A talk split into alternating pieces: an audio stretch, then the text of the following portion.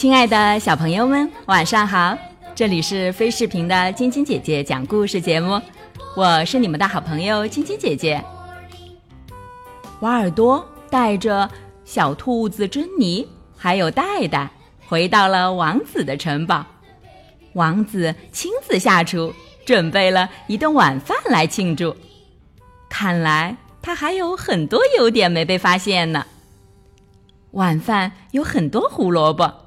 还有瓦尔多喜欢的涂了蜂蜜的甜点，珍妮特别兴奋，她一直在笑，几乎没办法安稳的坐在凳子上。她问道：“戴戴，森林里一共有几只兔子呀？”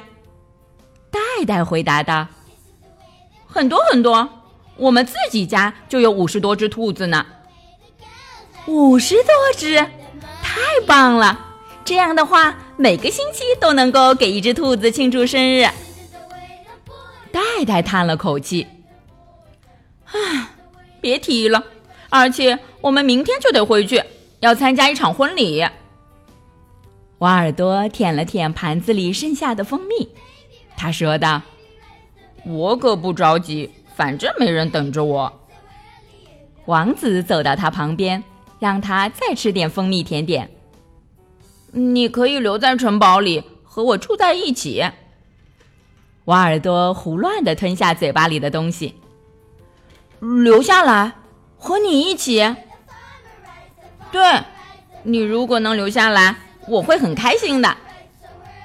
瓦尔多突然站了起来，椅子都被弄倒了。王子，过来，我要抱抱你。你会留下来？没错，我留下来陪你。王子特别高兴。大家都吃饱了吧？真可惜，莫妮卡不在这里，不能给我打节奏。要不然，为了庆祝瓦尔多留下来，我一定要给大家跳支舞。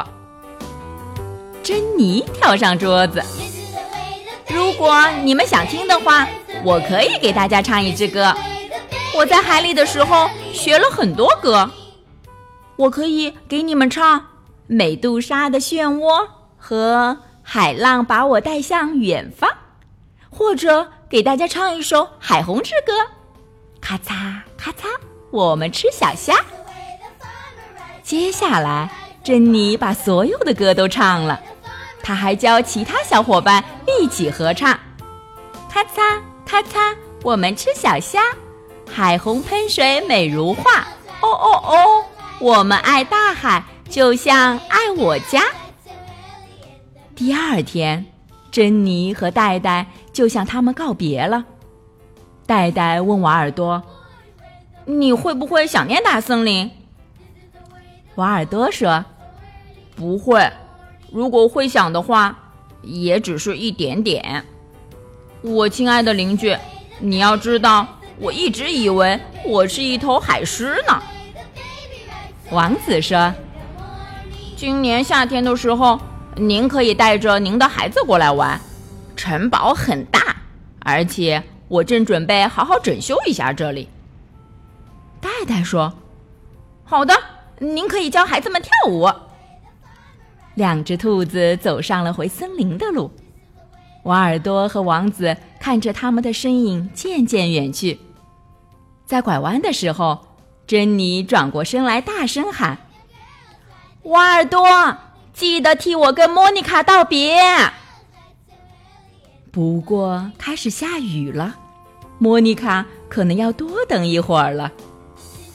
瓦尔多和王子很快回到城堡里，开始一场真正的飞镖较量。好了，小朋友们，《神秘的表姐》这个故事就讲到这里了。